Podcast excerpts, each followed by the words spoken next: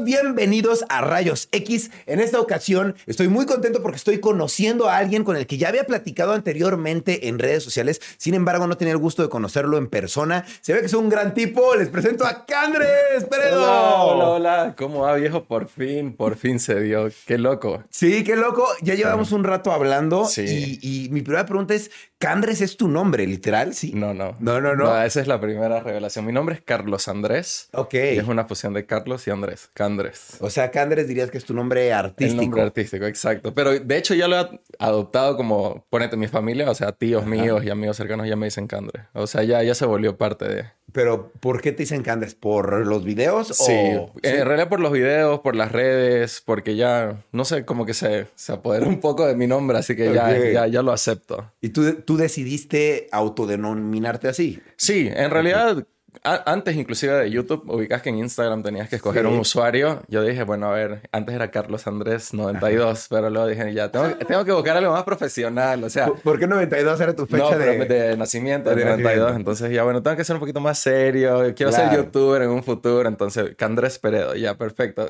Estaba, me vuelvo Candrés. Así, e- ese Instagram decidió mi futuro artístico, la verdad. Oye, me llama la atención que ahorita dijiste, quiero ser youtuber en el futuro. Eso acabas de Sí, decir sí, ahorita. sí. O sea, antes de tú dedicarte a hacer videos, ¿qué onda? O sea, ¿tú qué hacías? ¿Querías Ay, ser no. youtuber? No, sí. De hecho, yo soy abogado de profesión. Eh, wow, me gradué- estudiaste Derecho. Sí, est- estudié y ejercí Derecho. Wow. Eh, modestia aparte, era medio nerd. Me gradué con excelencia, con honores en la Universidad de Bolivia e hice un posgrado en Estados Unidos, en Los Ángeles. Pero ya el posgrado lo hice más tirando a digital. Lo hice en social media and web analytics, tipo analíticas web. Y ahí Mm, ya me fui como que migrando un poquito más. Mi tesis de, de la universidad la hice eh, sobre los contratos de las redes sociales, cómo abusan la privacidad. Entonces cuando me fui adentrando a este mundo dije, no me gusta mucho. Aparte que yo era súper fan de YouTube. Eh, de, Ok. lo- de los youtubers old school yo era así mega, mega fan. Órale, ¿y de qué, de qué eras fan? O sea, ¿qué consumías? Eh, bastante de Estados Unidos, tipo. Shane Dawson, este, como que había esa generación de, de- de youtubers. De México me acuerdo de Wherever, que era súper popular. Bueno, Luisito en su momento cuando empezó, empezó a salir voz, de hecho también tenía Ujú. muchísimos videos virales, esa época de Ben Shorts, de Sandy Cohen, me acuerdo. Claro. Sí, yo era, yo era así como que los mi, mi, mi miércoles de Kaeli. Sí, yo era así claro. como que algún día, algún día me van a ver en YouTube y yo me acabo. ¿Y te gustaba, tú consumías esos blogs, ¿no? Que se hacían semanales y dijiste, yo quiero formar parte de YouTube, quiero hacer videos. Sí, en realidad como que fue un movimiento bastante fuerte, pero creo que no tenía la popularidad que tiene ahora. Y yo tenía unos cuantos amigos en Bolivia que decíamos, ¿y si hacemos videos? Y empezamos como que un primer... Éramos como que los pioneros en Bolivia, pero obviamente te digo pioneros, nosotros éramos los youtubers con mil suscriptores, porque en esa Claro. época y todavía Bolivia, este, Sí. era como que difícil salir. Y es más, es, creo que sigue siendo un poco difícil. No conozco muy pocos youtubers bolivianos que se dedican netamente de YouTube.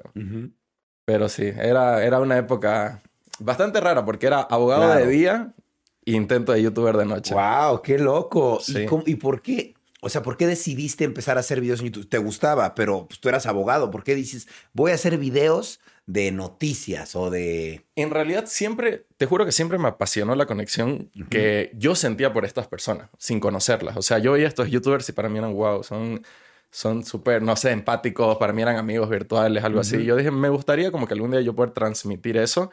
El tema de las noticias fue porque genuinamente yo, o sea, quitando YouTube, todos los días me levanto a ver noticias, o sea, a ver qué está pasando, porque me gusta, me gusta mucho. Y mi formato no solamente lo hago de noticias de YouTube, Claro. sino que lo combino con noticias que a mí me interesan del mundo. Sí, De- eso lo noto ajá, mucho. sí. política, economía, eh, celebridades, youtubers. Trato de hacer una fusión de unas 7, 8 noticias por video Claro. y, y nada, hablar de lo que a mí creo que me interesa mucho. Claro. A fin de cuentas, eh, pues tú lo que quieres es informar a la gente y que estén enterados al día de las noticias más importantes. Sí, la verdad, algo que me pasa mucho, y quitando el tema de las polémicas youtubers, es que uno, bueno, yo crecí en un país, Bolivia, que tiene, tenemos conflictos políticos, y a veces que la izquierda, que la derecha, bien Latinoamérica. Sí. Entonces uno se deja influenciar mucho por lo que lee. Y a mí me gusta con mis noticias tratar de traer las dos versiones de la historia de todo lo que hablo. Ya sea una polémica youtuber o ya sea algo que está sucediendo en un país. Te presento la postura de uno, la postura de otro y te digo, vos qué opinas. O sea, me gusta que mi público forme su propia opinión en los, en los comentarios de mi video. O sea, que ellos decidan qué narrativa quieren creer en base a lo que ellos crecieron creyendo. No, no quiero yo imponerles y decir, no, es que este es el malo, este es el bueno. Que eso era algo que yo sentía que faltaba un poco en esta, no sé, como en este rubro de, de YouTube, de noticias. Claro, no contar nada más un lado de la moneda, sino contar los dos y que la gente... Exacto, exacto. Y cada cual, o sea, yo siempre termino alguna noticia diciendo ustedes qué opinan. O sea, quiero saber su opinión sin dar la mía, sin que la mía influya en la de ellos. Claro. ¿Por qué decidiste irte de Bolivia y venir a México? En realidad, cuando, bueno, yo crecí, viví toda mi vida en Bolivia, pero de ahí hice el posgrado en, en UCLA en Los Ángeles, tres años. Y creo que salir un poco de, de mi ciudad, del pueblo, me, me, abrió la mente, o sea, en, muchos factores. Fue como que me dije, hay un mundo acá afuera, o sea, afuera de mi, de mi pequeña Bolivia que amo bastante, pero vi muchas oportunidades y vi que era más, no más fácil, pero era más rápido el crecimiento debido a las oportunidades. Entonces, primero fue Los Ángeles y cuando ya se presentó la oportunidad en México, no lo pensé dos veces. Dije, ya agarro mi maleta y vamos de nuevo. Pero realmente cambiaste por una oportunidad de crecimiento. Sí, la mayoría, sí. Las veces que he salido a Bolivia son oportunidades de crecimiento. O sea, sé que mi país va a tener mucho que ofrecer, pero todavía no. En cuanto a esta industria digital, todavía no. ¿Cuánto tiempo tienes haciendo videos de, de noticias? De noticias como tal, yo te pudiera decir un año antes de la pandemia. Un año, un, año antes. De sí, el 2019, empezando 2019, finales 2018, yo hacía videos que tipo retos, que challenge, que ya los tengo súper privados. O sea, súper privados. tengo videos donde yo estoy súper borracho ahí en mi canal. De verdad, yo era así como que Probaste de todo. No, es que yo era así, como que Chubby Bunny Challenge, hola, este es mi blog diario, ¿cómo están? Soy Yuya, miren. Y ya, cuando empecé a hacer noticias, en realidad hacía noticias mucho de tecnología, que a mí me gustaban, que tipo el nuevo celular, el nuevo software, las vistas bajísimas, ¿no? Obvio. Y me acuerdo que pasó una polémica en específico en Estados Unidos con un youtuber que yo veía, James Charles, que era en inglés y salió inclusive en CNN. Sí, lo eh, fue bastante grande me acuerdo que mi mamá me dijo así como que, oye, ¿qué, qué le está pasando a este youtuber? Y yo le conté. Eh, de ahí mi hermana me dijo, oye, explícame lo de James Charles. Y le conté. De ahí hablando con mis amigos, oye, ¿vieron lo del youtuber? Y me di cuenta que muchas personas no sabían qué había pasado. Y dije, Solo entendían la noticia, pero no bien. pero no bien. Y dije, hice un video explicando. Y me acuerdo que ese fue el primer video. Creo que hay un antes y un después en mi canal con ese video. Ah, hice un video así como que explicando la polémica de James Charles en español.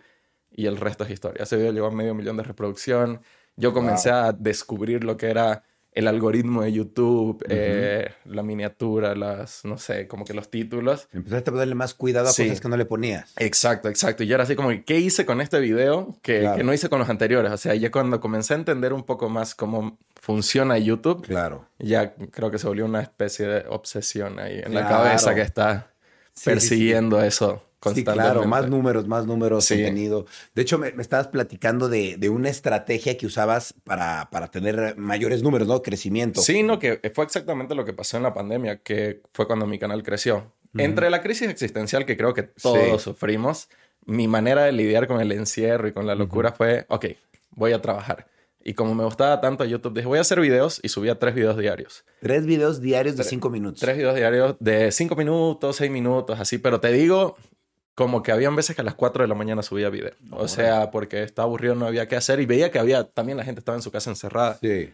Comencé a crecer mucho en cuanto a números, pero mis videos eran desmonetizados. Así, desmonetizados, desmonetizados, uno tras otro. Casi que YouTube me decía, bueno, el siguiente ya ni, ni, ni intenté activar la monetización.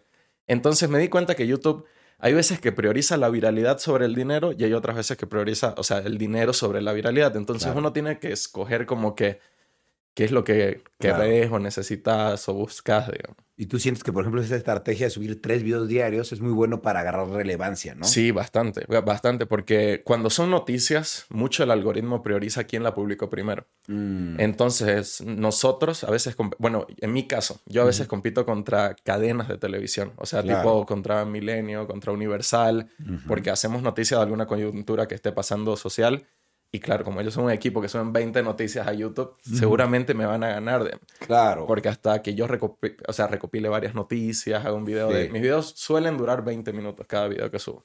Claro. Así que tarda, tarda un poco más. Claro, ¿no? Y para recopilar bien toda la información, todas las pruebas, todo, y darle información verídica, pues sí. tiene que tardar un proceso, Lo mejor posible, tratamos. Claro. Oye, y en este En este año y cacho que llevas ya dando las eh, noticias, ¿cuál dirías que es la noticia más eh, fuerte que has dado, que más trabajo te ha costado dar? Son varias, son varias y, hay varias que creo que, que son bastante, bastante fuertes. Una de las más grandes ha sido con Badabun, Juan de Dios Pantoja y todo lo que pasó con, con esa época, digamos, donde se salieron bastantes. Creo que esa fue una donde más estuvimos los canales de noticias como que a full. Al pendiente. Al pendiente trabajando. Y, y, donde más tuvimos miedo. Porque también nos llevaban algunos correos de, de algunos de algunos de los implicados en plan de Órale. cuidado con la noticia que tocas. Y uno cuando está empezando tiene miedo, ¿no? Porque, Claro. porque te da cosa. O sea, si, te amedrentaron de que no hablaras de... Sí, ciertas- sí. Hay, hay- hay- en varias ocasiones, de hecho, los correos que recibimos o son una especie de amenazas sutiles de cuidado cómo tocas esta noticia Claro. o eh, son, de hecho, te sorprendería mucha información de gente cercana a alguien del medio que te manda un correo diciendo, oye, por si acaso mira esto que pasó. Yo soy el amigo personal y tengo este video y O sea, los amigos son los que traicionan. a- muchas veces sí. Muchas, y en especial, en mi experiencia, por los correos que he recibido, generalmente son los managers, porque lo hacen para beneficio de su cliente, supongo. Claro. Es como que, ah, por si acaso, fulanito, tal TikToker, tal YouTuber, está saliendo con tal, se la hizo tal con cual, mira esto. Entonces, en mi caso, yo no toco la noticia. O sea, Claro. me llegan muchos mensajes, pero yo siempre le digo, si no es de dominio público, si no es tendencia, no puedo hacer la noticia, porque yo hablo de lo que es noticias, tendencias y novedades. Eso digo siempre. Claro. Si no es tendencia, entonces no quiero yo. No, no, no puede ser un chisme que te llegó nada más a ti en especial. No, nunca. Y muchas veces espero a que otros canales de noticias lo toquen para ya yo recién tocar. Para justificarlo un poco y decir, mira. Claro, ya, ya, ya es de dominio público. O sea, ya no, no es un secreto. Muchas veces creo que a los canales de noticias nos mandan, a veces uno lo agarra y uno lo vuelve viral. Y Claro. ya, ya si se vuelve viral, inevi- inevitablemente lo toco. Pero si Claro. no. Entonces tú dirías que la noticia que más te costó trabajo dar fue esta de Badabun, Juan de Dios Pantoja y todo esto, Team Fénix. Sí, porque fue bastante larga. Fue casi un mes, un mes y pico de, de, y de ambos lados. Claro. De, de- del lado de Badabun, del lado de Juan de Dios. Eso fue una... En realidad las noticias vienen, nosotros la llamamos, bueno, con mis amigos que hacemos noticias, las olas. O sea, viene una ola grande y es como que a veces creo que le ha tocado Luisito Comunica, creo que le ha tocado a Badabun, eh, creo que le ha tocado a Joss, eh, creo que le ha tocado a, ponete, a todo el tema de Juan de Dios, Kimberly, Kenia Oz, que también es bastante fuerte en las redes y sonado. O sea, son como que olas que de rato en rato vienen y nosotros, los canales de noticias, Claro. decimos, agárrense que esta semana, este mes, no, no podemos salir, no podemos tener una vida normal. Ya me ha tocado salirme así de, Claro. del cine para grabar un video, de plazas Guau, para de grabar. que, de que la noticia está caliente. Sí, sí, o sea, de que no tenemos que irnos. O sea, me tengo que ir, lo siento mucho. Claro. Es que eh, me imagino que a diferencia de otras personas que hacen contenido en YouTube, tú sí tienes que estar al día y al momento de Sí. la noticia, porque si no la sacas, te la perdiste, literal. Exacto, exacto. Al comienzo era eso, cuando todavía no, no tenía mi, como que decir, mi público, mi Claro. audiencia, y tenía que probarme, entonces era, me tengo que apurar. Pero Claro. ahora, ahora ya creo que mi gente me, me puede esperar un poquito. Sí, claro. Ya, ya por lo menos tienes tus fans y dicen, mira, no ha sacado el video, pero lo saca Sí, no, y muchos, con todo". de hecho, esperan a que yo saque el video porque, o sea, decían, Claro. no, yo estoy esperando a que Candares diga algo y, y eso Claro. me, como que me, es la palmadita en la espalda, estoy haciendo un buen trabajo. Sí, porque ya es tu público, ya no es público que nada más va a ver la noticia. Exacto, Está muy exacto. padre. ¿Y alguna vez a ti te han pagado por pagar, bueno, te han pagado por dar una noticia o por no darla?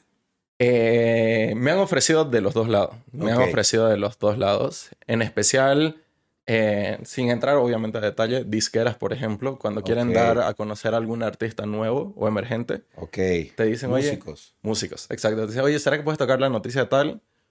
Y por no darla, no es que me hayan ofrecido dinero, pero como me han dicho, si es que tocas esta noticia, se te pueden cerrar muchas puertas porque... Mm. Entonces, pero no, ni, no he aceptado ni una ni la otra, la verdad. Ni una ni la otra. Ni, ni, no, ni, ni dejar de hablar, ni hablar de Exacto. Generalmente cuando acepto publicidad en mi canal, que he aceptado, es una publicidad donde yo digo a, a mi público, por si acaso esta mención es una publicidad pagada y es bastante. Se dan cuenta de que lo es. Sí, sí, sí. Y no, y yo lo diría. O sea, no Claro. tendría problema en decirlo. Pero me han, me han ofrecido hasta de propaganda política, para que te des una idea. Yo digo, no, no, Órale. a estos terrenos yo En tu país. no, ni siquiera. Ni siquiera. Ni siquiera acá en Ni México. siquiera. ¡Wow! ¡Qué loco!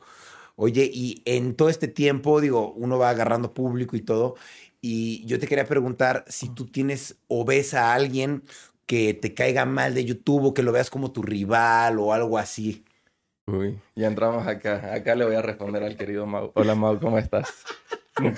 Ya directa, así No, porque vi lo que dijo en tu podcast. En realidad, mira, yo te soy honesto. Siempre... Dijo que estabas guapo, ¿eh? Dijo, dijo entre las gracias, Mau, gracias. Ahí vamos, el gym ya, ya, está, ya está dando resultados. No, en realidad yo los llamo tipo competencia porque están en el mismo rubro. Está Mau RG1, está José González, que de hecho es uno de mis mejores amigos de YouTube que es mi competencia. O sea, claro. es una competencia directa, pero yo lo considero como, como amigo. Creo, en lo personal, no es que me caigan mal. Eh, solo que, digamos que tuvimos un comienzo un poquito difícil. Mm. Como todos los que comienzan a surgir en las redes, las personas que ya están establecidas esperan a que vos probes tu, tu valor. Claro. O sea, como que paga tu derecho de piso, ¿me entendés? Y, y uno, lo, uno lo nota como, como youtuber emergente. Cuando yo tenía, no sé, 200 mil, 300 mil, ni me mencionaban los canales. Mm. Decían, ay, vi un video de un chico de lentes, pero no sé. Y, y yo sabía que era yo. Y era que les cuesta darme esa promoción. De... Pero cuando comencé a crecer, eh, y Mau hizo referencia a, un, a, un, comentario, o sea, un intercambio en Twitter de indirectas. Ajá. Pero no, en realidad lo vi como parte de la industria que me costaba entenderla porque yo todavía no era parte. O sea, eso de tirar indirectas en las redes, para mí eran súper nuevo. O sea, sí, yo, claro. la única indirecta que yo tiraba en las redes era como que al chico que me gustaba, como para que se dé cuenta que le estaba cagando, pero no, no era que yo era una persona que tenía seguidores y arroba, arroba, arroba. Entonces, claro. a veces alguien lanza una indirecta por ahí y me etiquetan. Y yo, ¿qué está pasando? Entonces, eso fue lo que sucedió con Mau. Me acuerdo que había lanzado una indirecta que ni me acuerdo qué era, pero así era, arroba candrés, arroba candrés, esos ojos, esos ojos, y yo, ¿qué hago? ¿Me peleo con Mau? No me peleo. Pero no, la verdad es que no, no tenía ninguna animosidad contra él, pero era, ¿por qué? ¿Por qué se está armando esto? Pero luego me di cuenta que es parte de las redes sociales. Parte del show también. Es parte del show, pero cuesta entenderlo cuando te toca ser protagonista, ¿no? Porque Exacto. decís, ay, no, qué miedo. O sea, yo he hecho noticias de muchas personas y hay veces que yo veo en un, en un canal de YouTube que Andrés Peredo, eh, lo que estás haciendo está mal, que Andrés Peredo cancelado. Ajá. Y yo, ¿qué? ¿Yo qué hice? ¿Por qué me cancelaron? Y el nerviosismo se me entra, entonces yo ya he dicho, ay, no, yo tengo que cuidar mis títulos también porque no quiero infartar a nadie. Porque yo Claro. también era de hacer títulos así como que fulanito cancelado, menganito Sí. así. Y Claro, está muy fuerte. Está bastante fuerte, pero al mismo tiempo uno piensa como que necesito el factor wow, necesito el factor miniatura, la competencia también está haciendo títulos muy fuertes, pero uno dice, no, es que tenés mucho poder. Uno no, no sabe, en especial con los canales de noticias, porque vos a veces controlas la narrativa Claro, y es, es- es medio que fuerte. claro. Pero sí, pelea, pelea, no, ninguna, nomás ese, ese incidente con, el- con el querido Mau que le mando un saludo. Oye, hablando de cosas fuertes, ¿hay alguna noticia que de lo fuerte que era no la quisiste Sí, mirar? varias, varias de hecho. Eh, que al comienzo me costó mucho hacer que mi, mi público, mi audiencia entienda que hay noticias que no puedo darlas. O sea, o, o me, me quebran mucho o me llegan muy cerca de casa. Mm, Por ejemplo, eh, hay veces que hay muchos conflictos políticos en mi país que mi- la gente de mi país me dice, pero toca esta noticia. Y trato de tocarla, pero muchos me dicen, no, pero toca más, muestra más. claro. Pero es que uno siente miedo que por su familia, que por ciertas cosas. Igual, por ejemplo, cuando hay cosas con la comunidad LGBT, que yo eh, formo parte, que me llegan mucho, no es que no quiera darle noticias, sino que te juro que me dejan tan mal. O sea, como yo hago noticias de todo, eh, hubo un tiroteo en una discoteca, donde en Pulse, en Orlando, y me decían, ¿vas a hacer noticia de eso? Y yo, espera un ratito primero, yo tengo que superar lo que acaba de pasar porque me da miedo salir a la calle antes de hacer una noticia. Claro. O cuando hay algún actor famoso que fallece, que yo lo admiraba y era como que. La verdad es que no, no tengo ganas de tocar. Ya saben que se murió, no me, no, no me exijan, por favor, así. Claro. Pero sí, cuando es bastante sensible, ya mi audiencia entiende de que quizás no la voy a tocar. Ok, porque tú eres sensible y no sí, que no, para, sí, para varias cosas sí, lo reconozco, la verdad. Ya aprendí a aceptar que a veces cuando me pega, me pega, ya lo Claro. acepto. ajá.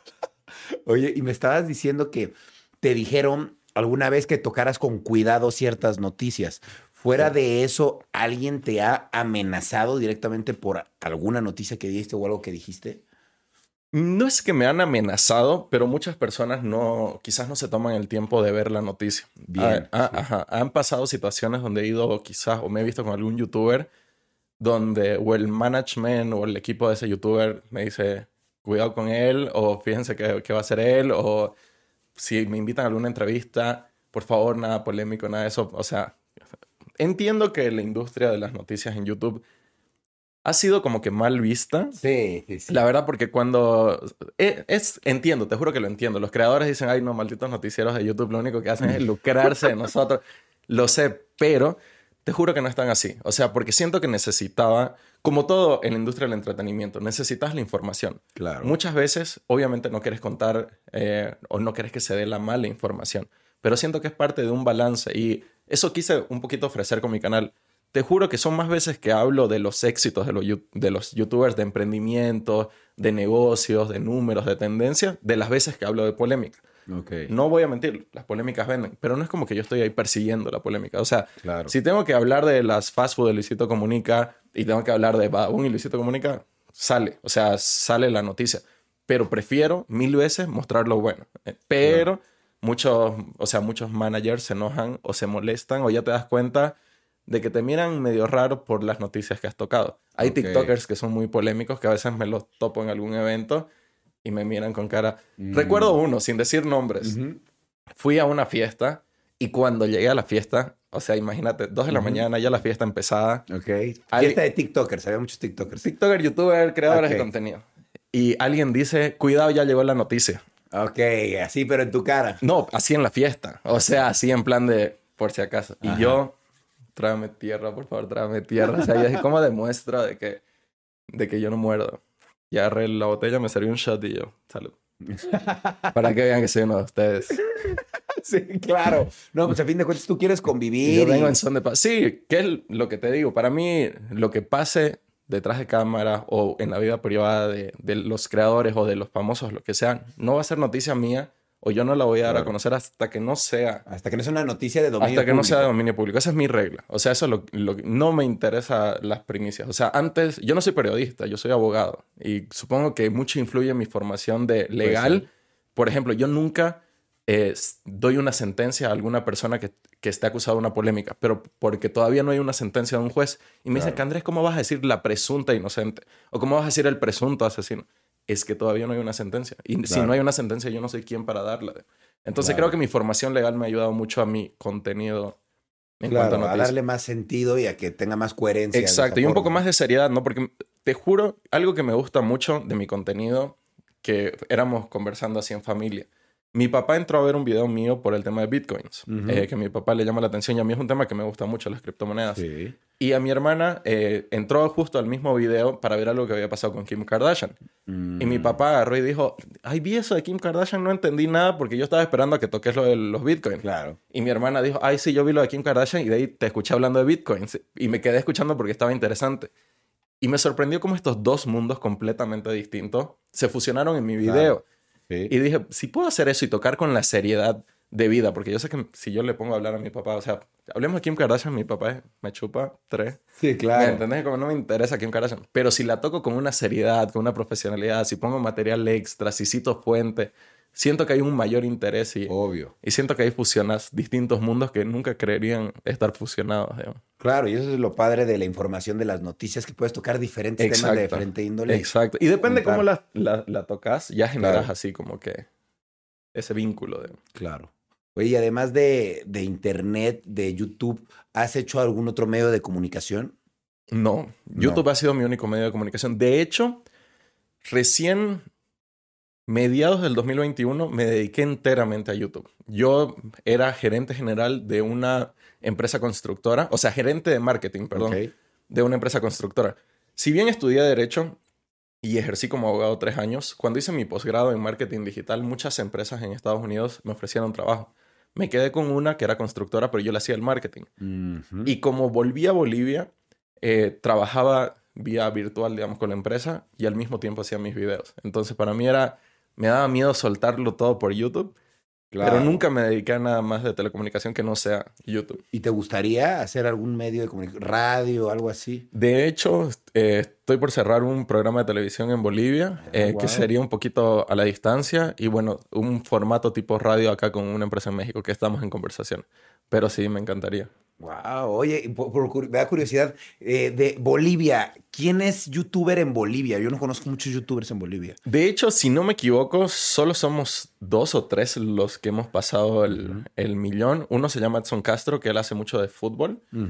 Y yo que hago el tema de noticias. Y otro chico que no me acuerdo el nombre, pero es más que nada de tipo celulares, tecnología. tecnología. Sí. Pero así youtuber tradicional como en México, no. Ok, bueno, ya de por sí, hoy en día ya todos tienen un rubro, ¿no? Hay como un youtuber que haga. Sí, claro, exacto. Ya hay un nicho. o sea, ya, ya es como que. Exacto. Yo, yo soy el de las noticias. Oye, y bueno, yo sé que tienes poco haciendo contenido, bueno, poco relativamente, pero me imagino que tienes mucho tiempo consumiéndolo, ¿no? Porque ya consumías a los youtubers de años. ¿Tú cómo percibes que ha cambiado el mundo de las redes sociales desde que eras un consumidor hace no sé, ocho años que lo consumías, ahora que tú eres un creador, ¿cómo, ¿cómo ha cambiado? ¿Cómo lo Mira, te voy a dar un dato que es súper, súper interesante porque yo siento que los canales de noticia tenemos un poder, por así decirlo, entre comillas, que le interesaría a muchas personas. Nosotros podemos medir la relevancia de los youtubers dependiendo si funcionan en nuestro título, en la cantidad de, ponete, en qué tipo de noticia lo pongo y midiendo los comentarios que yo tengo de, de él. De él o de ella.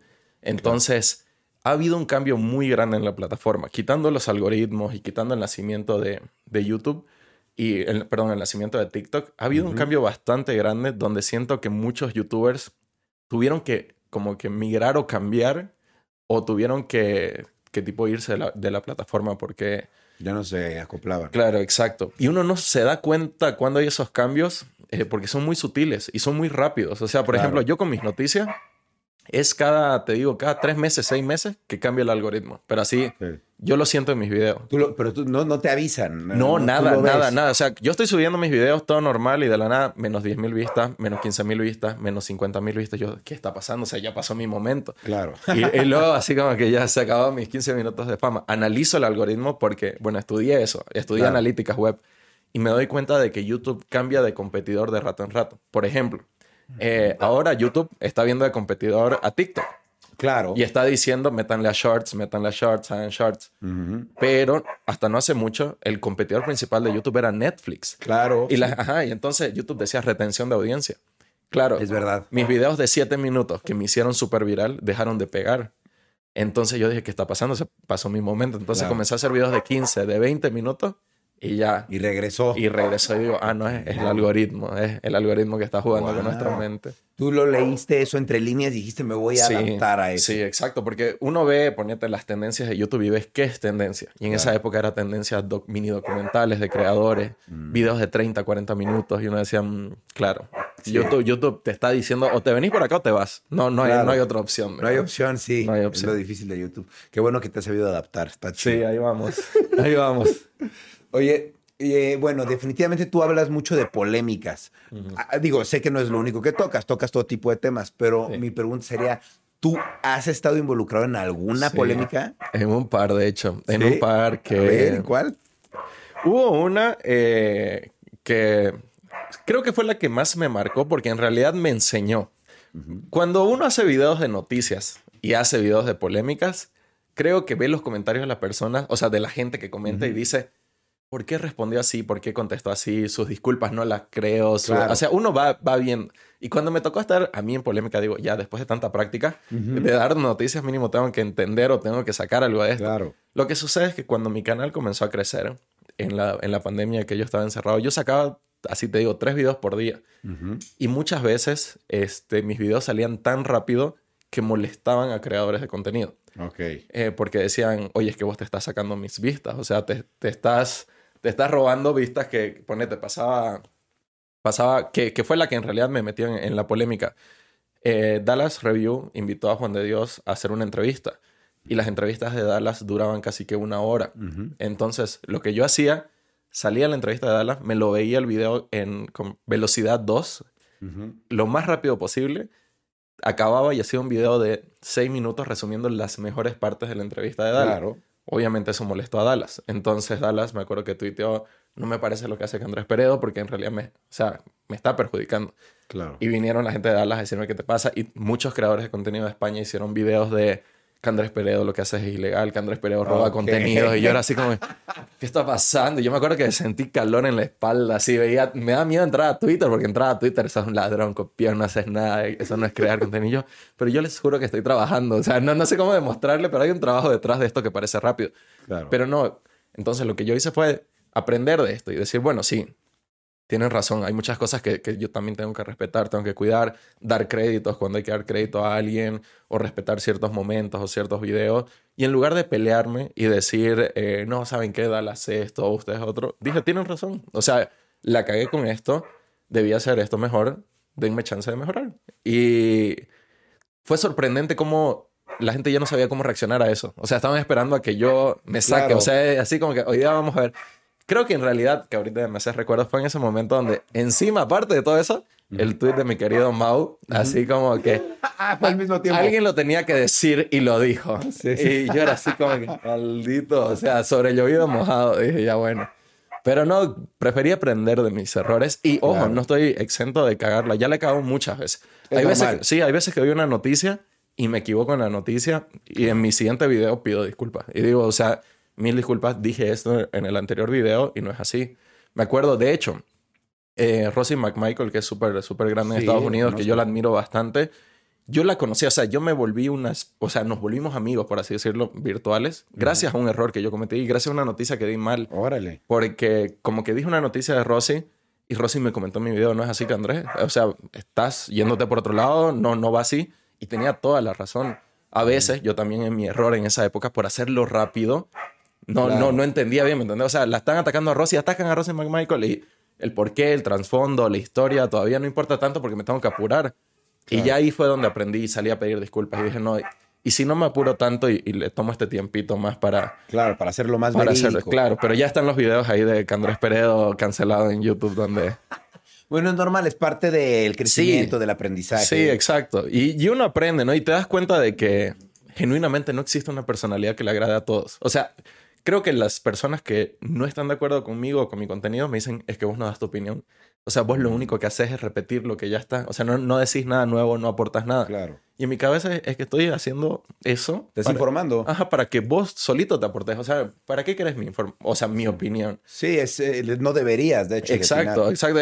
Pero es por el morbo de queremos saber qué opinas. O sea, para, para, para amarte o para odiarte. Pero no hay un punto medio porque ahorita te tenemos neutral. Entonces va, va más que nada por eso. Claro. Y creo que es importante mantenerte neutral porque así puedes dar la información más verídica sin estar. Exacto. y hay, hay varias noticias que creo que puedes ver en mi cara, mi cara de, ya pues por favor no crean esto. O sea, porque es inevitable. Cuando hay noticias donde ponete ataques de homofobia o algo así, yo digo, ¿ustedes qué opinan? Y me quedas en serio. O sea, por favor. Y hay gente que, Andrés, la verdad es que yo creo que está bien que le hayan escupido la cara a las chicas. Yo. está bien. Ajá, y yo era así como... Pero ya para eso tomo mis otras redes. Tipo en Instagram ya, ya digo lo que pienso. En Twitter ya digo lo que pienso. Pero mi canal prefiero mantenerlo un terreno neutral. Está bien, está bien. ¿Hay, ¿Hay alguna noticia que hayas dado que te arrepientas de haber dado? Que digas, no debía haber hablado de eso o mejor me hubiera metido. Sí, creo que sí. Lo que pasa es, a ver, las personas cuando ven algo viral te dicen, ¿y por qué no tocas esta noticia? ¿Por qué no tocas esta noticia? Muchas veces porque cuando tocas noticias similares te vienen cosas donde, ponete, yo hablo de política. Sí. A mí me han escrito de gobiernos de países diciéndome por si acaso te estamos chequeando por la noticia que hiciste. O de la nada me empiezan a seguir o mandar mensajes del Ministerio de Comunicación de país. Y a pesar de que no son amenazantes, uno no, uno no quiere estar metido ahí. No, no quiero estar. Gracias, no necesito ser. Claro. No necesito que estén prestando atención a mi contenido, por favor. Sigan de largo. Solo soy un youtuber. Yo, polémicas, hablemos de polémica. Pero sí, ya, ya me ha tocado de que, de que me sigan ministros y, cosas así. ¿Pero te, arrepientes de alguno en especial o no? Eh, hubo un conflicto muy grande en mi país eh, donde el presidente del país huyó y vino acá a México y México lo, recibió. claro. Y yo no subí videos, pero hice referencia en las redes. Mm. Y cuando estaba ese gobierno, me enviaron mensajes de personas de ese gobierno para decirme, por si acaso, cuidadito con lo que decís. Entonces dije, ay, pude haberme evitado mm. Esa amenaza. Sí, y quizás no solo a mí, sino también a mi familia, ¿no? Porque uno tiene miedo, no, no me gustaría que, que, algún ser querido se vea implicado por, por lo que yo digo. Sí, no, totalmente. Oye, y si tu contenido no fuera de, de, vaya, informativo, de chismes, de polémica, ¿de qué sería tu contenido de tu canal? De hecho, eh, bueno, reactivé el canal secundario porque quiero hacer un contenido distinto. Eh, me gusta mucho lo que viene a ser storytelling. Contar historias, pero no necesariamente mías. O sea, me gusta mucho el formato blog. Me veo blogger, pero me veo más haciendo tipo contenido de, no sé, contar alguna historia de, de algo que me apasiona. Ok, está Tipo chido. documental, algo así. Ok, ok, pero vivencial, contar algo tuyo. Puede ser mío o puede ser de algo o alguien. O sea, de algo Ok. que está sucediendo. Por ejemplo, recién hice un video para el canal secundario de lo que pasó con mis Estados Unidos, la chica que se quitó la vida. Y ponete, hice una historia hablando acerca de la depresión, el suicidio esas cosas. Entonces fue como que más, más fuerte. Claro. Ay, pero voy a hacer una pausa porque no te quiero. toma, toma, toma, toma. Pero no es por el tema. Yo súper sensible y ahora llorando, pero no es por eso. Ahora te voy a preguntar algo más, más tranquilo. Yo, yo quiero, quiero saber de tu vida. Porque estoy acá en mi monólogo. Yo no suelo hablar tanto. No, está bien, así sirve que la gente te conoce un poco más. Yo, yo, yo quiero saber de tu vida personal. Por ejemplo, ¿cómo te llevas con tu familia? ¿Tienes una Mm. buena relación? Mm. ¿No? Súper, súper bien. De hecho, eh, fun fact, mis padres fueron los primeros en saber que yo era gay. A- Ah, antes que mis wow. amigos, antes que mis seres queridos, yo hablé con mis papás. Qué bueno. Tengo una excelente, excelente relación con ellos y siempre me han apoyado. Hasta en las locuras más, así como que... A ver, era el mejor alumno de la carrera de Derecho y quise dejar todo para estudiar redes sociales. Mi- Claro. Mi, papá era como que, ¿estás seguro? O Sí, sea, sí, sí. ya tenía trabajo, ganaba bien en Bolivia, pero yo quería las redes sociales. Claro. Y bueno, cuando estudié redes sociales, volví a Bolivia de Estados Unidos y dije, quiero dedicarme solo a YouTube. No quiero trabajar, no quiero hacer nada, me voy a dedicar solo a YouTube. Y mis papás, ¿estás seguro? Pero bueno, Y te apoyaron. siempre, siempre, siempre. La verdad es que tengo una excelente relación con ellos. Qué chido. ¿Y, y pareja tienes actualmente o no? No, no tengo. Es difícil, es, muy difícil, te lo Sí, me juro. imagino. No, en especial porque, a ver, no me creo famoso, lejos de, apenas. O sea, tengo un millón de suscriptores, pero ahorita tener un millón de suscriptores no es como que antes. Pero me sorprende cómo en el ámbito o en el medio la gente me ubica. Claro. Entonces a veces me da, no sé, como que me da un poquito de cosa darme cuenta de que quizás la otra persona me ubica o sabe más de mí o... Es raro, nunca me consideré una figura pública hasta que sin querer queriendo te reconocen o saben de Claro, vos. solito se va dando. Sí, exacto. Hasta el mismo hecho de, tipo, si estás jodiendo con alguien, en Bolivia decimos, joder, cuando estás buscando a alguien o te gusta a alguien y lo stalkeas en las redes, ver con más de 100 mil seguidores, un millón, y Ujú. verlo así tan así, es como que siento que eso ahuyenta a muchas personas o les da, les da cosa. Y Sí. cuando se trata del medio, el medio artístico, no sé, youtubero, muchas personas dicen, ay, no, es que es un canal de noticias, entonces me da miedo de que, de Sí. que pues haga un video. Y yo igual, yo Claro. igual tengo ese mismo miedo. Oye, y veo mucho que, por ejemplo, tú en tu canal, pues te muestras más frío, ¿no? O sea, tienes esta postura más eh, de yo no me voy a poner a favor de nadie. Entonces es difícil saber cómo eres tú Sí. realmente, ¿no? Es como, pues no lo conozco, él nada más me está dando la, la información. Mi pregunta sería, ¿tú cómo te definirías cómo eres realmente? Porque pues a través de los videos, pues no se puede saber. Sí, en realidad lo que yo trato de hacer eh, es tipo mostrar el Candrés Peredo trabajador, Ujú.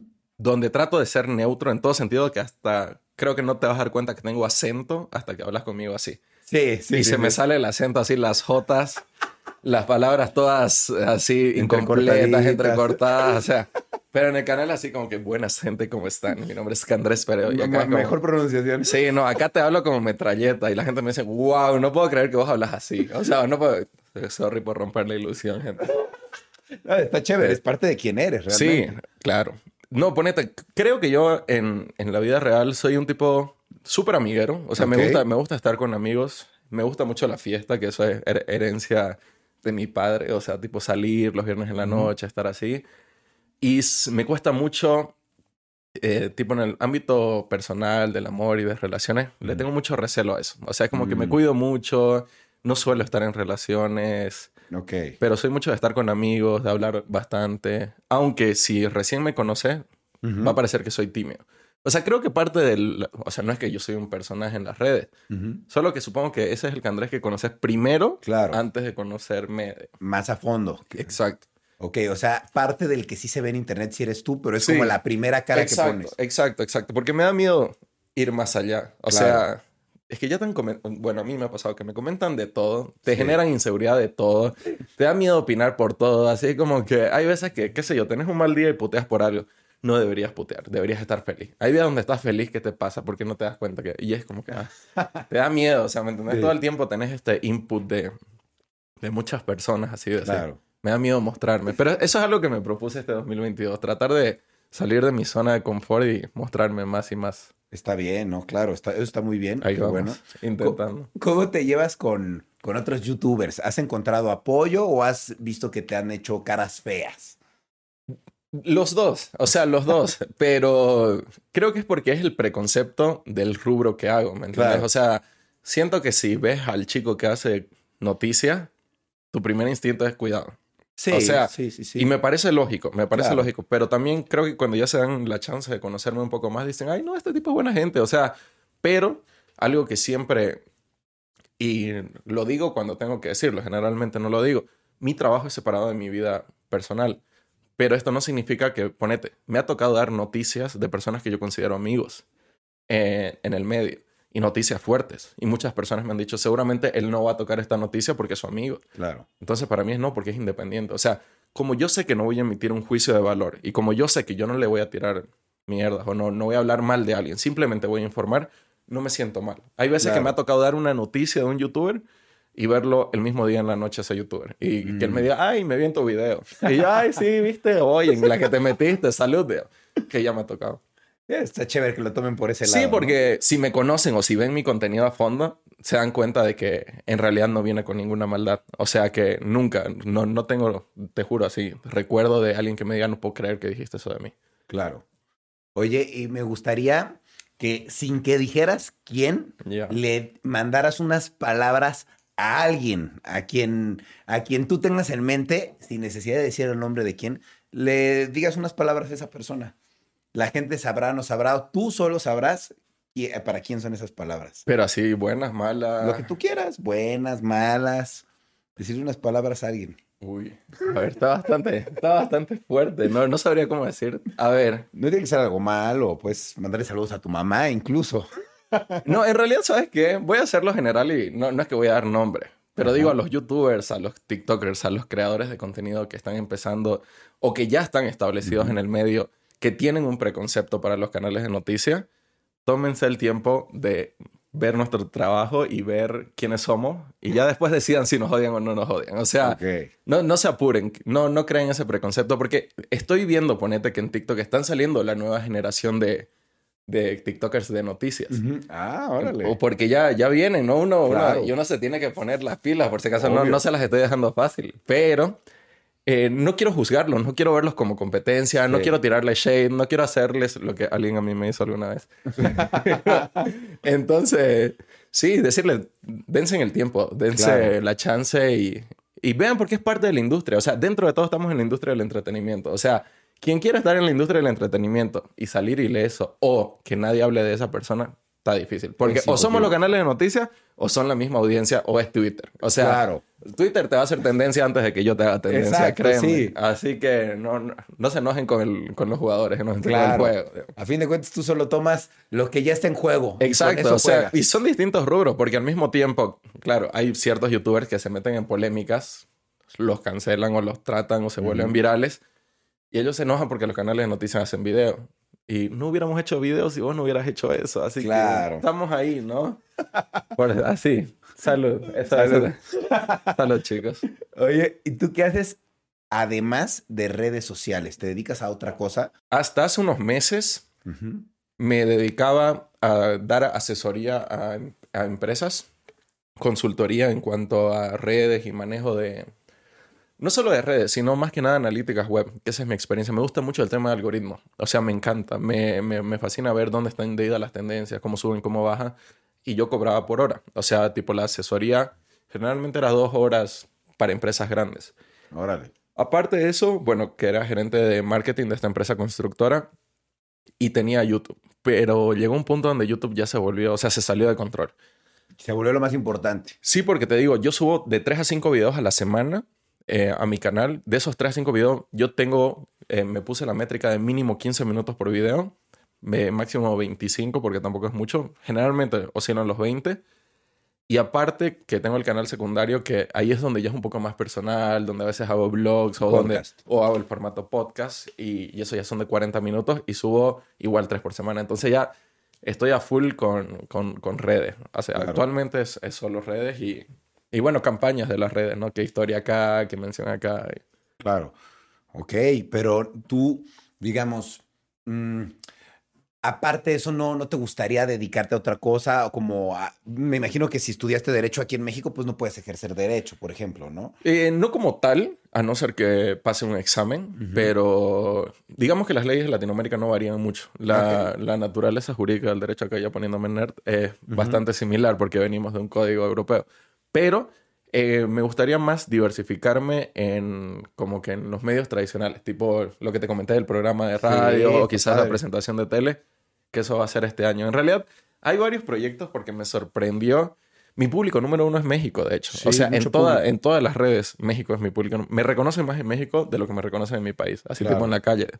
Y creo que este país tiene muchísimas oportunidades y siento que me ha abierto así las puertas increíble. Entonces, han salido ahí un par de ideas que quizás ya se las voy a estar comentando pronto. Claro, pero definitivamente tú a futuro te sigues viendo en las redes y en los medios de comunicación. ¿Sabes qué pasa? Yo crecí en las redes eh, con el cariño antes del trabajo. O sea, para mí, llegar del colegio, prender YouTube y ver a Ben a Sandy Cohen, a Wabir hacer sus videos era wow. O sea, para mí era entretenimiento. Si bien llega, hay, hay puntos donde de verdad YouTube te cansa. O sea, donde sí, te juro que hay veces, y han sido más veces las que quisiera, quiero darle una pausa, quiero tirar la toalla, quiero, no sé, ya me cansé. Pasa.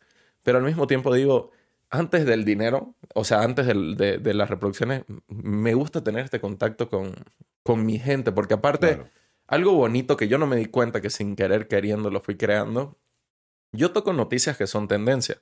Claro. Pero son tendencias que a mí me apasionan, porque hay otras tendencias, o sea, te juro que Messi puede ser tendencia y de rato en rato va a aparecer. Y tú no tocas nunca deporte. Exacto, ¿me entendés? O, sí, a no ser que sea un deporte que, que me haya interesado. Claro, pero... o sea, la final muy importante. Exacto, exacto. Entonces, las personas que yo me encuentro en la calle son personas que tenemos mucho en común. Claro. Porque hay veces que, tipo, me encuentro a alguien y, ay, Candrés, vi tu video de Rosalía, y yo en mi cabeza, ¿Qué pasó con Rosalía?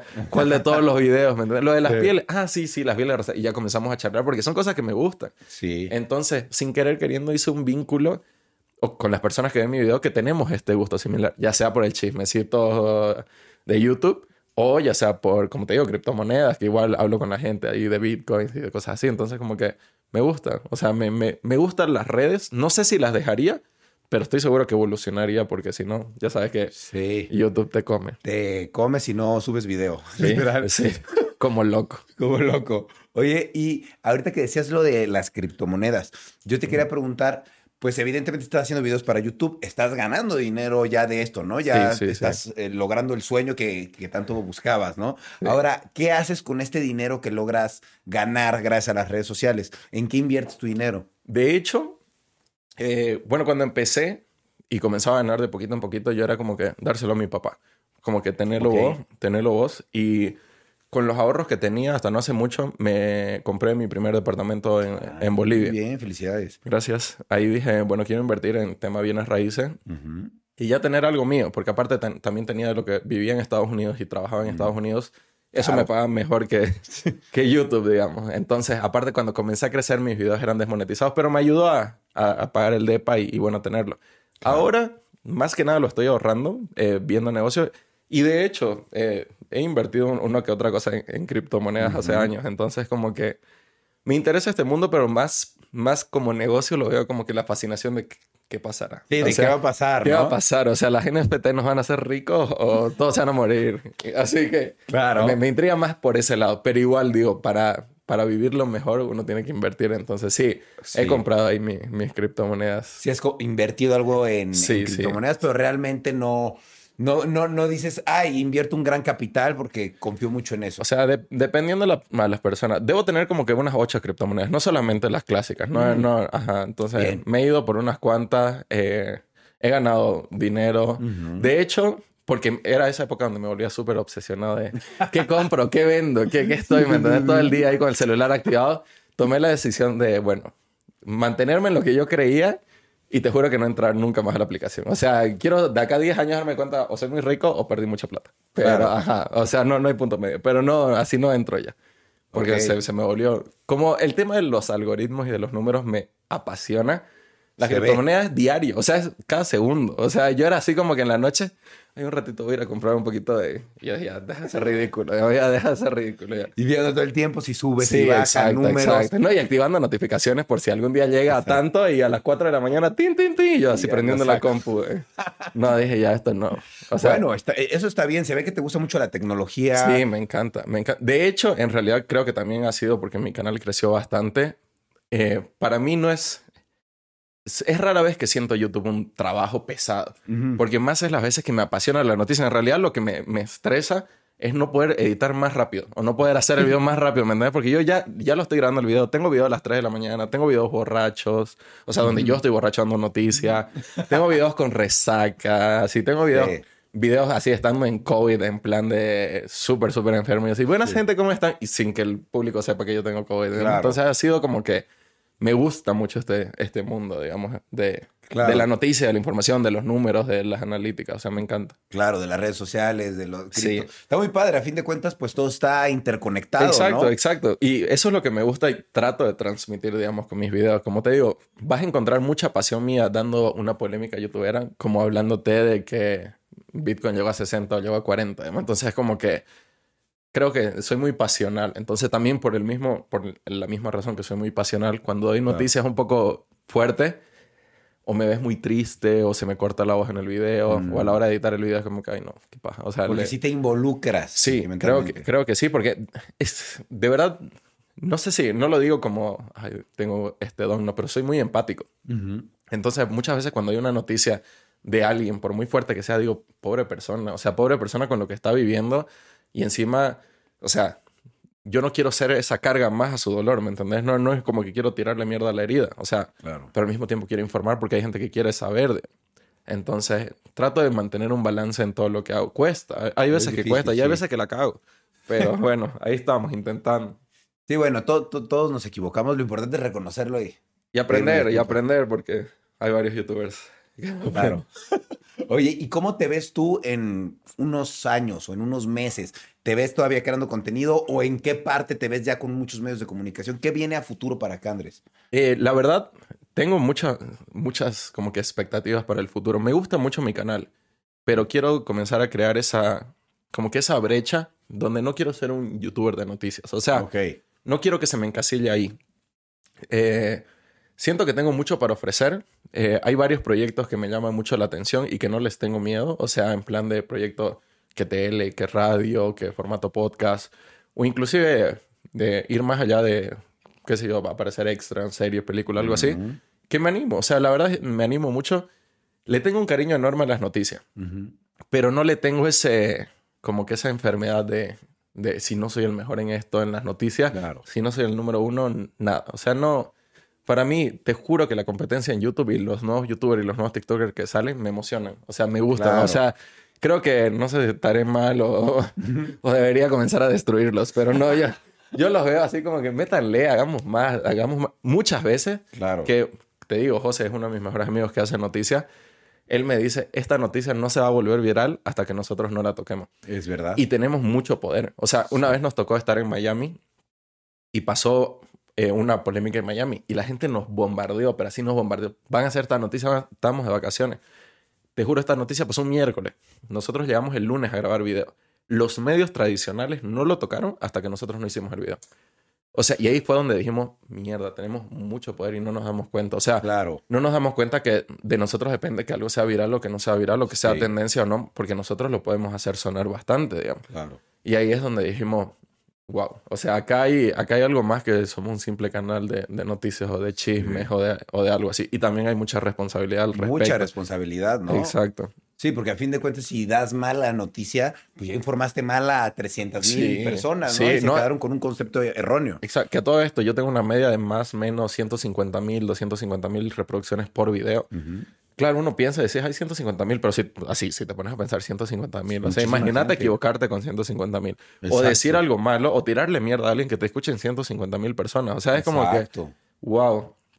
Pero sí, o sea, veo muchos proyectos a futuro. Claro. Sí. O sea, no, no planeo quedarme solo en YouTube. Ojalá, ¿no? Claro, ¿no? Y está padre que ves las noticias como un medio y no solo que eres eso, ¿no? Que Sí, tú- exacto. Tú das las noticias y ya, pero no eres eso. Tú quieres hacer más. Exacto. ¿Sabes qué? Que ya me ha tocado ser distinto. Ya me ha tocado ser que Andrés abogado. ¿Me entendés? Y, y yo era el abogado y se ya me ha tocado ser que Andrés el mejor alumno. Entonces, Ok. como que él es el mejor alumno y... O sea, el mejor alumno haciendo YouTube, ¿qué está pasando? El, el abogado haciendo YouTube es como que está seguro. Como que ya he sido distintas facetas y digo, no, yo soy más de lo que, lo que estoy haciendo. ¿Me entendés? O sea, Claro. Sí, soy un youtuber de noticias y le tengo mucha pasión y mucho cariño al rubro porque siento que vengo de una generación o de una nueva tanda de youtubers que quiere cambiar un poco el estigma que había, porque había un mal estigma para, para Sí. los canales de noticias. Y ojalá la generación que venga también aporte algo más, que estoy seguro que lo va a hacer. Pero no por eso significa que, que yo me voy a quedar acá, o sea, no significa que este va a ser mi... mi o sea, hasta aquí llegué, no, lejos de... Claro.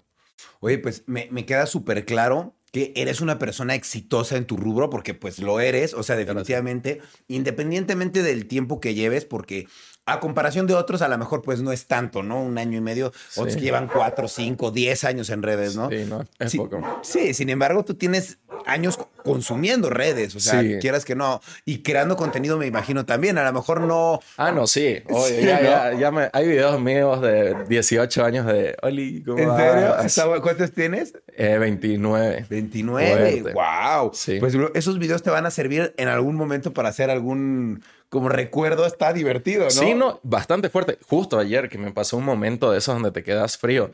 Yo no me he dado cuenta, como mi canal no es solo un canal de, de polémicas o chisme y yo toco noticias, yo tengo una trayectoria de las cosas que a mí me interesaron y que han pasado en el mundo como si fuera una bitácora.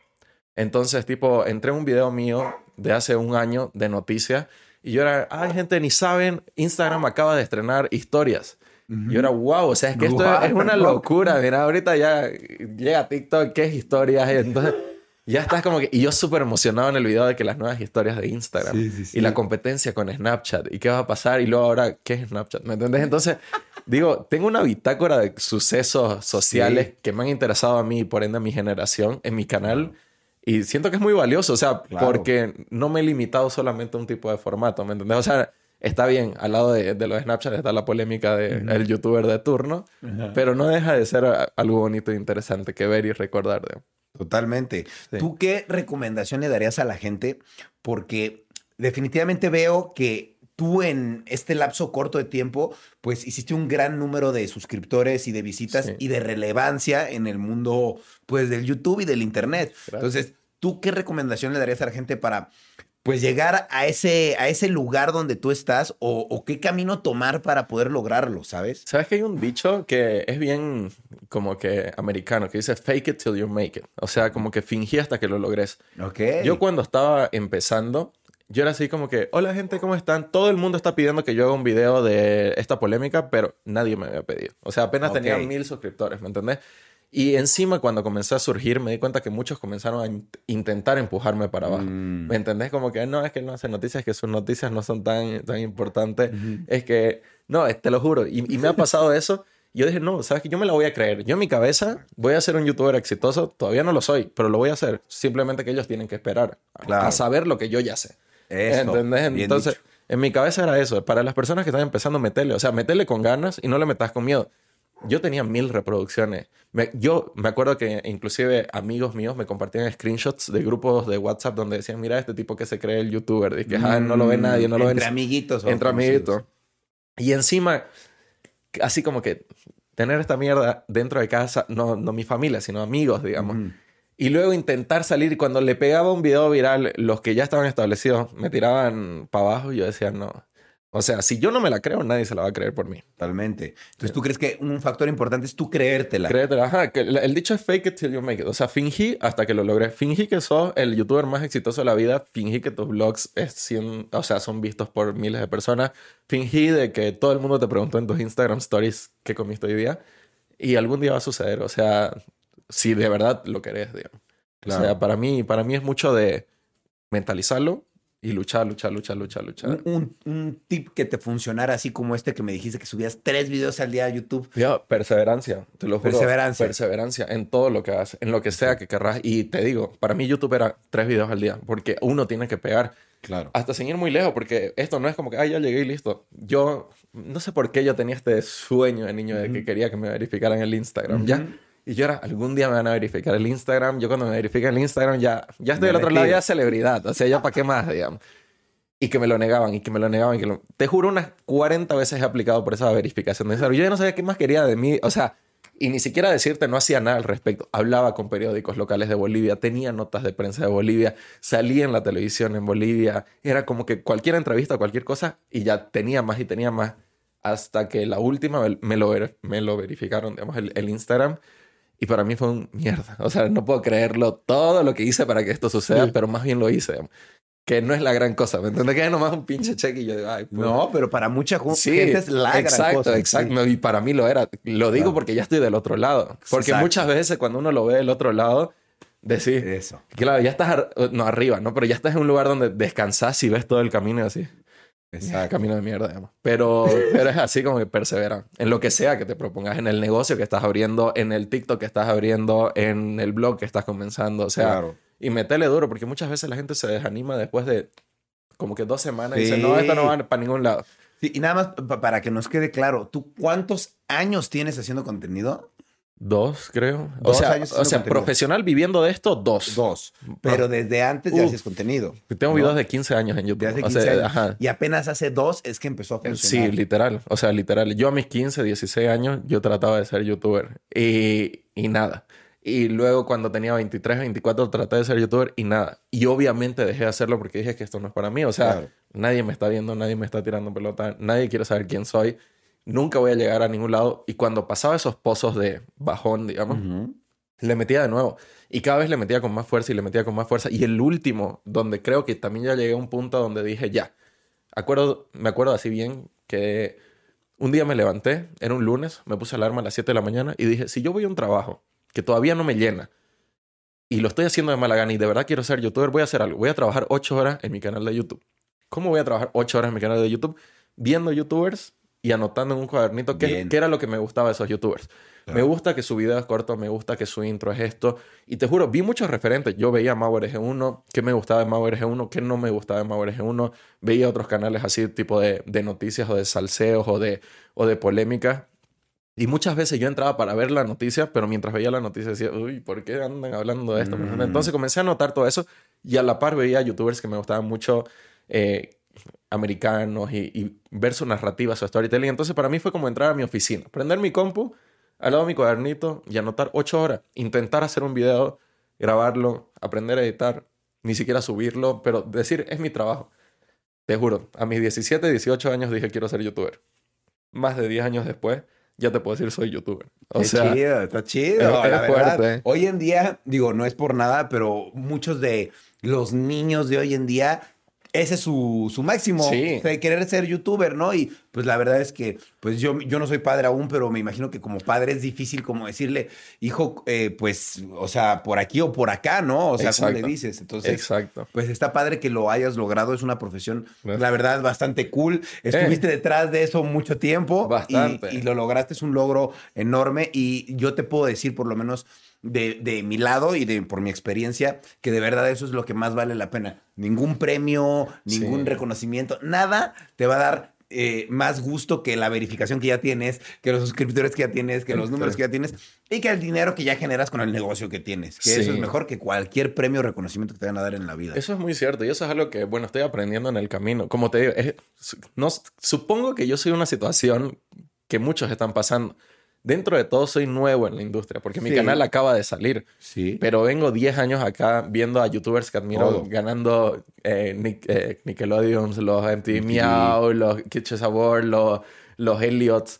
Obviamente yo algún día quisiera, ¿me entiendes? Claro. Pero al mismo tiempo, como lo he visto tanto y lo he visto tan imposible, o sea, yo decía, no, nunca. O sea, imagínate yo en mi cuarto en Santa Cruz de la Sierra, Bolivia, eh, viendo tus videos. Y ahorita acá en tu podcast. Para mí es como que un, un, closure así, que para mí muchas veces cuando yo veo youtubers es como, ay, que Andrés y yo, ¿cómo sabes mi nombre? ¿Cómo sabes mi nombre? Sí, pero todos están al pendiente. Claro, exacto, porque uno, aparte, no sé, esta realidad redes es, bien rara, ¿me entiendes? vivimos en, como en dos realidades, pero ahí estamos, todos nos conocemos. No, pero, y en todo sentido. Hay veces que, te juro, yo tengo un antro, estoy así bebiendo, estoy así, shot, shot, shot. Andrés, ¿qué haces vos tomando shot? ¿Qué pasa? El chico serio en las noticias y yo, salud, digamos. Pero al mismo tiempo es como que estoy, no sé, en algún evento súper formal y saludo a alguien, ay, veo tus videos. Que me pasó que ponete, eh, ni siquiera figuras, eh, no quiero decir políticas, pero ponete embajadores, me han dicho, ay, yo veo tus videos, vos sos de, de, el del canal de YouTube de las noticias, ¿no? Y yo, Ay, mierda. Órale, está chida. Sí, y como hago noticias diversas, hay veces que literal no es la hija la que me pide una foto, es la madre. Así como que, yo veo tus videos en Facebook, porque ah, paralelo a YouTube también tengo mi Facebook que ya está por llegar al millón, digamos. Ah, porque decidí subir también a YouTube y mi público de YouTube es distinto al, al, de, Facebook. al de Facebook. Digamos. Claro.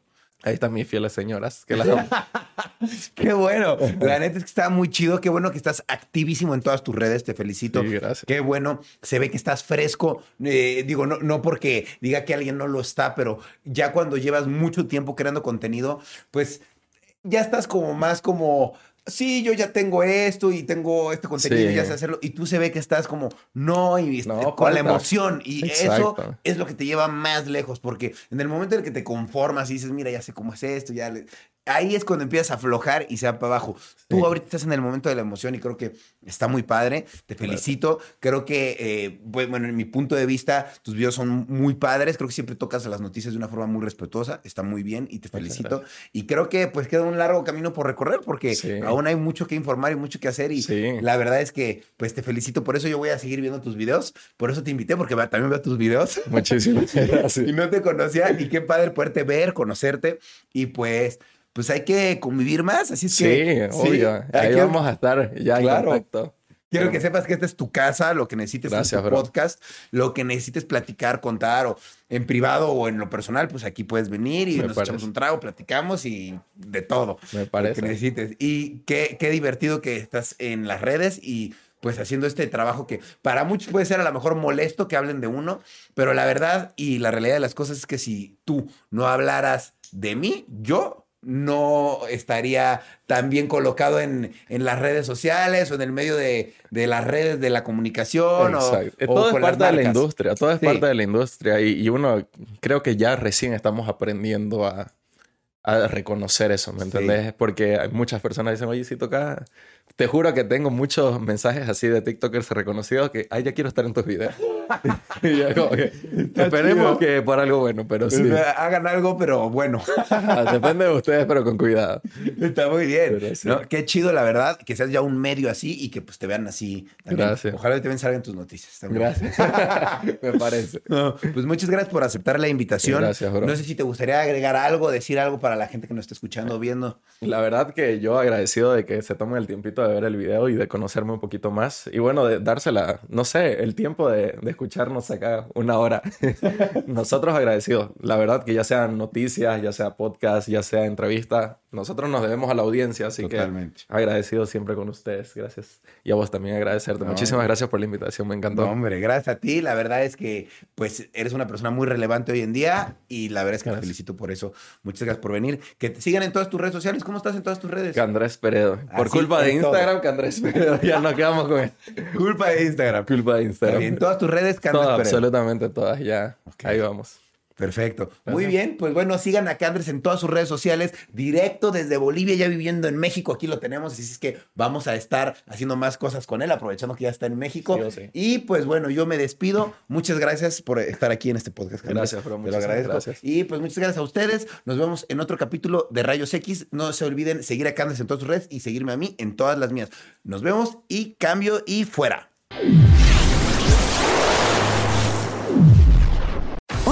Yo soy Karen Ferreira. Y yo, Alex Goncalves.